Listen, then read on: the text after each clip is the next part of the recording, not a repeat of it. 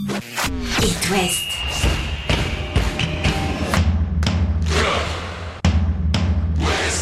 Cop West. Chaque lundi et jeudi à 20h.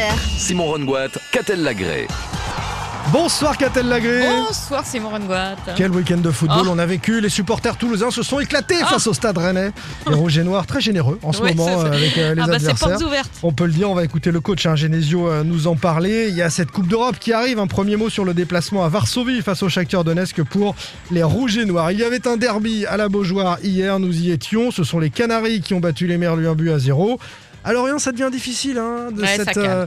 euh, mi-saison a été compliquée, des blessures, euh, forcément le, le mercato, une équipe à reconstruire, une équipe jeune. Est-ce que ça inquiète un peu Régis Lebris? On lui a posé la question et il répond au micro It West. euh, avec un petit peu d'ironie, mais aussi beaucoup de, de frustration pour le coach des Merlus. On écoutera côté nantais le capitaine euh, Lafont. Nantes qui a pris 10 points d'avance avant de jouer la Juventus en Coupe d'Europe. Angers a sans doute raté qu'a-t-elle la Ouais. dernière En chance tous les cas, ça fait pas tellement avancer. On n'arrête pas de se le dire. hein. Ah, C'était la Mm. dernière chance. C'était Ah. la dernière des dernières. Il y en aura une dernière, dernière à Strasbourg. On en parlera tout à l'heure. Et puis, Brest a sombré à cause de À cause. euh, MDZ. des- non, pas que. Mich Mich. Michel Derzakarian, de Problème retour, défensif. de retour euh, à Montpellier, 3-0. Défaite euh, qui plonge le stade brestois dans le doute. hein. Il va falloir bagarrer pour le maintien.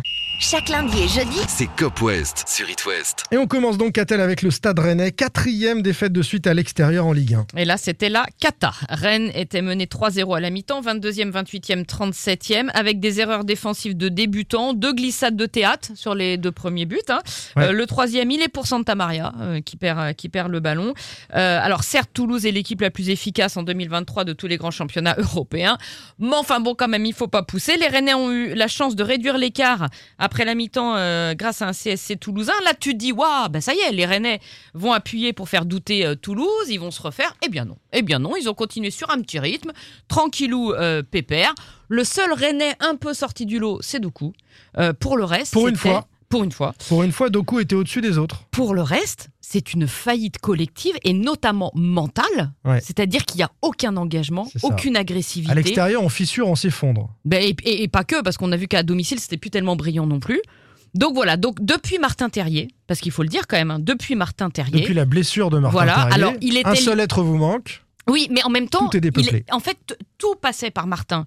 Euh, Martin marquait, Martin donnait les ballons, euh, Martin prenait les buts de la tête, Martin faisait les appels dans la profondeur.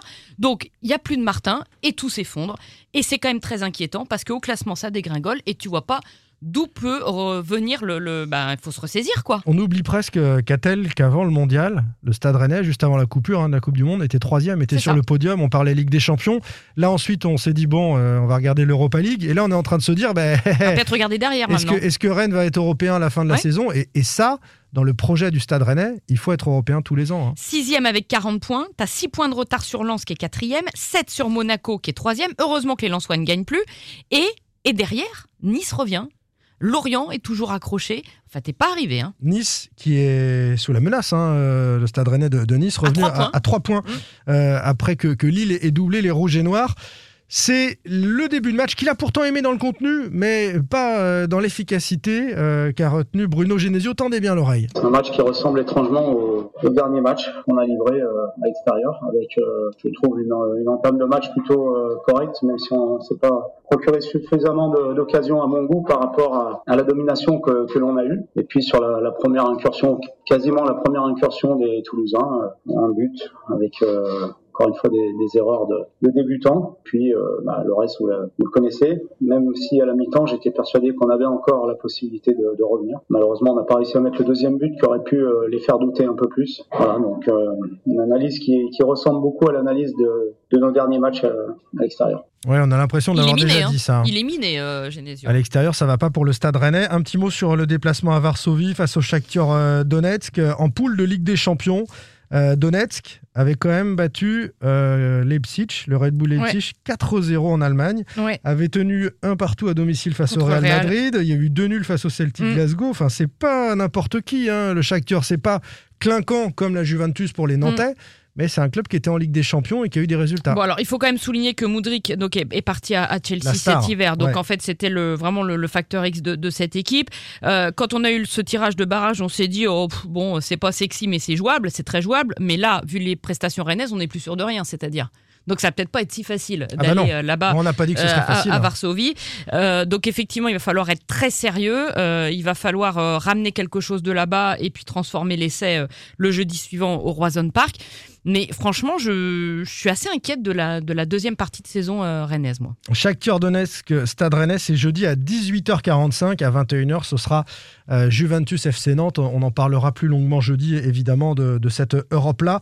Les Canaries qui accueillaient Lorient et se sont imposés un but à zéro. Une seule victoire pour les Merlus, a-t-elle sur les huit derniers matchs Ouais, et, deux sur les, et deux sur les 13. C'était au Moustoir, hein, face Mm. à Rennes, cette victoire-là, justement. Lorient ne s'est plus gagné. Deuxième partie de saison bien compliquée à cause des blessures. Euh, Je le disais tout à l'heure, du mercato d'hiver avec la vente des meilleures armes offensives.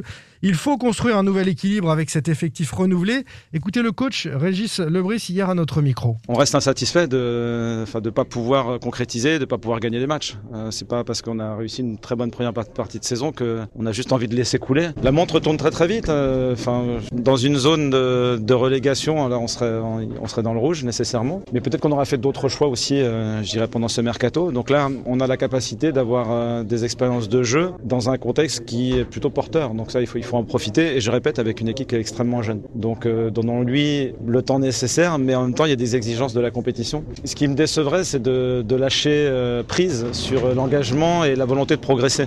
Ensuite, il y a toujours des adversaires, il y a toujours une compétition qui dicte euh, un rapport de force. Et si on est en dessous, on est en dessous. hein. Aujourd'hui, il nous en manquait un peu. Mais si on, on continue à vouloir avancer, je pense qu'à un moment, on sera au-dessus. Est-ce qu'on a le droit d'être un peu frustré pour vous quand même de devoir tout reconstruire à mi-saison comme ça? Vous l'êtes?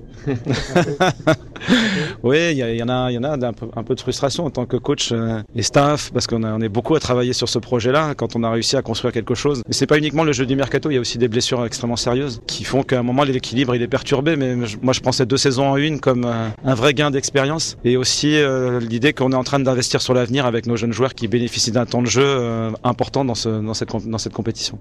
Ouais, les jeunes, c'est vrai, jouent, mais malheureusement, on n'a plus la même efficacité qu'en début de saison. Il y a aussi, on peut ajouter à ce qu'a dit le coach Lebris, un manque de réussite du, du football club de Oui, Lorient. t'es un peu plus lisible. C'est-à-dire que l'effet de surprise, le jeu prôné par le brise, bah maintenant les adversaires le, le connaissent, les projections très rapides, etc. Bon, Et puis tu effectivement. sais qu'a-t-elle avec le même contenu, mais un Mofi devant Ouais, Peut-être que Lorient marquait un ou deux buts contre le, le FC Nantes. hein. Alors déjà, ils, ont- Mofi, ils- déjà ils sont tombés sur un bon Lafond, donc peut-être qu'ils auraient pu en mettre un ou deux au fond. Euh, à la Beaujoire hier, j'ai regardé, tu avais plus que quatre joueurs euh, identiques au, au match aller face, au- face aux Canaries. Donc tu t'imagines le chantier pour, euh, pour Régis Lebris. Après, euh, moi je serais déçu aussi qu'ils glissent au classement. Euh, là, ils sont huitièmes hein, ce soir. Je serais, je déçu qu'ils glissent vraiment et que finalement on, on, on retienne une saison moyenne alors que la première Bah, partie ils sont de saison a franchement partis euh, pour sortir du top 10, qu'a-t-elle Ils sont partis pour Ouais. sortir du top 10. Eh ben, hein. ce serait dommage parce que ce serait vraiment gâché. Et en même temps, tu peux te dire bon, euh, si tu veux positiver, tu sais que le maintien est assuré et que tu vas pouvoir du coup préparer sereinement pour une fois la saison Ah bah, prochaine. c'est ce qu'ils sont en train sans de le faire. faire à l'arrache, Ouais. euh, tu vois, mi-mai, fin mai, en disant bon, ça y est, on est maintenu, maintenant on y va. Non, là, il a le temps d'avoir un vrai projet, un vrai truc avec les jeunes, comme il dit. Donc, ça, c'est le côté positif du truc, puisque il vaut mieux que Mofi et Ouattara soient partis là que, euh, que fin mai, quoi. Bon. Mais ce que disait aussi le coach Lebris, c'est qu'on se construit, et il est déjà dans le projet de la saison prochaine, mais, mais on se construit pas aussi bien si on accumule les défaites. Évidemment.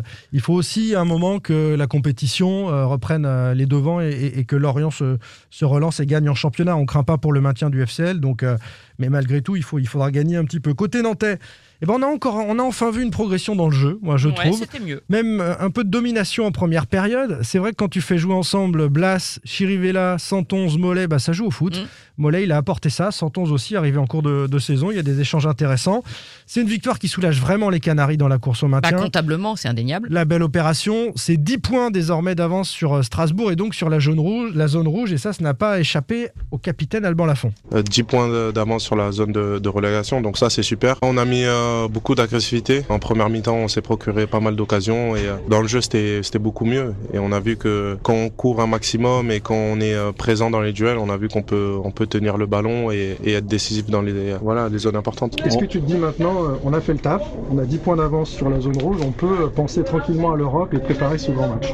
Oui, là, on va penser qu'à la Coupe d'Europe parce qu'il y a le match contre la Juve et on va aller là-bas pour, pour faire le meilleur match possible, donner le, le meilleur de nous-mêmes et, et pourquoi pas faire un résultat. Mais euh, ça va passer par beaucoup d'efforts et euh, beaucoup d'efforts de toute l'équipe. Beaucoup d'efforts pour aller chercher quelque chose à la Juve, parce que c'est vrai qu'avec ces 10 points-là, les Nantais, ils ont maintenant un matelas pour pouvoir ne penser qu'à ce grand rendez-vous face à la Juve. J'ai un confrère Lançois qui m'a appelé euh, tout à l'heure, là, juste avant l'émission, pour me demander et le lance-Nantes de dimanche. Alors, ouais, on s'en fout qu'est-ce qu'on en dit du côté de Nantes? On dit rien Alors pour j'ai regardé le calendrier. Ah oui, c'est vrai qu'ils vont à Lens après. Parce que, non, franchement, euh, ce sera entre les deux matchs de la Juve. Oui, bien sûr. Euh, Nantes s'est donné un petit peu d'air, donc c'est certain que euh, c'est focus sur, euh, sur euh, le rendez-vous européen. Petite info pour finir, Nantes qui est très solide, un meilleure défense d'Europe en 2023. Trois buts encaissés seulement, comme Cologne en Allemagne, la Real Sociedad en Espagne et Brentford en Angleterre. Nantes très très solide euh, derrière, c'est ce qu'il faudra Et Jean-Charles. Castelletto, un peu blessé, ça dit quoi? Il est gêné au genou. Euh, je pense qu'ils l'ont sorti par précaution face à. Lorient, mais qu'il sera opérationnel. Ils ont plutôt intérêt à ce qu'il le soit euh, sur le terrain de, de la. Juve jeudi. On fera un avant-match un peu plus long. On écoutera Comboiré. On aura des invités pour en parler jeudi, qu'a-t-elle de, de ce match entre la Juventus Turin et le FC Nantes. Angesco a failli perdre euh, face à Mm. la GOCR. Ça s'est terminé par un but partout. On a quand même des regrets parce que c'était l'une des dernières chances du SCO hein, de, de- de- de- de lancer quelque chose. Euh, bah, D'après Boisama, ce sera Strasbourg la prochaine. La dernière des dernières, comme disent les enfants. Ça, c'est comme en fin de soirée en discothèque. Hein. Bon, dernier pour peut-être la- une dernière chance. Voilà. Euh, la plus mauvaise équipe à domicile face à la plus mauvaise équipe à l'extérieur. Hmm, tu te disais miam miam. Euh, le SCO mène au score dès la deuxième minute. Mais C'est oui. c'est au Serrois. Tu dis Mais bon. oui, mais c'est bah, comme, écoute. c'est comme contre le FC Nantes en Coupe de Hmm. France. C'est-à-dire qu'ils prennent les devants, mais ils ne savent pas tenir le match. Et puis Mathis Sabline marque sur euh, penalty et surtout Mathis Sabline a un deuxième péno dans le temps additionnel, enfin en toute fin de match et celui-ci le met sur la transversale et heureusement parce que ça fait toujours un point de prix. Alors ça n'arrange Oui, personne, hein, ni les Auxerrois. ni- hein. Ouais, voilà, euh, ni les Auxerrois ni les Angevins. Donc Angers reste dernier évidemment, 5 points d'Auxerre. Euh, Si, si, j'ai du positif. Trois- Troisième nul consécutif, toute compétition Bah, confondue pour Bon, Angesco. Voilà. Après la grosse série de défaites, ça fait trois Mm. nuls. ouais, bon. À Strasbourg, samedi 21h, pour euh, cette équipe euh, du SCO euh, qui est passée aussi de, de 10 à 9 points seulement du premier non relégable. Un point de gratté. Ouais, non mais. Neuf T'es points. vraiment très très positif 9 aujourd'hui. points derrière toi. Ouais, j'ai envie, j'ai envie d'être positif. Et ça va pas être facile de l'être avec nos Brestois pour finir défait 3 buts à 0 à Montpellier. Oui, alors avec un grand TJ Savani, effectivement, côté Montpellier. Lui, quand il décide de jouer, euh, il peut gagner un match à lui tout seul. Au match aller, Montpellier est passé 7 buts aux Brestois, plus 3 qui nous font donc 10 sur, euh, sur les deux hein. matchs. Incroyable. Surtout que les Brestois étaient de- redevenus hyper solides depuis qu'Éric Roy était sur le banc. On l'avait dit, ils deviennent chiants à jouer. Ils avaient mis en échec euh, Lille, Lyon et Lens. Mais à Montpellier, hier, eh ben, ils ont tout fait comme avant. Mm. Ils sont retombés dans leur travers, dans les grandes largesses défensives. Euh, un défaut de, de, de- défaut d'impact, défaut d'agressivité. Enfin voilà, tout ce qu'ils faisaient bien avant, bah, ils l'ont pas fait là. Donc à corriger très vite parce qu'arrive Lille, Monaco, le PSG à domicile et à l'extérieur des concurrents directs, 3 Strasbourg. Ouais. Et qu'il n'y a plus que deux points d'avance sur la zone rouge. Et le problème, c'est que ça relance Montpellier. Et les deux Montpellier équipes repassé devant. égalité et Bon. Montpellier a pris 3 Voilà. points d'avance. Prochain rendez-vous, c'est face à Monaco. Oui, Dimanche, à 15h pour cette équipe brestoise. Jeudi, c'est Coupe d'Europe, les amis. On se retrouve avec Catel pour parler de tout ça. Salut Bonne soirée. Retrouvez demain matin votre émission Cop West en replay sur itwest.com et sur l'application itwest. Cop West est votre émission. Prenez la parole et posez vos questions aux pros de la saison. Sur It West.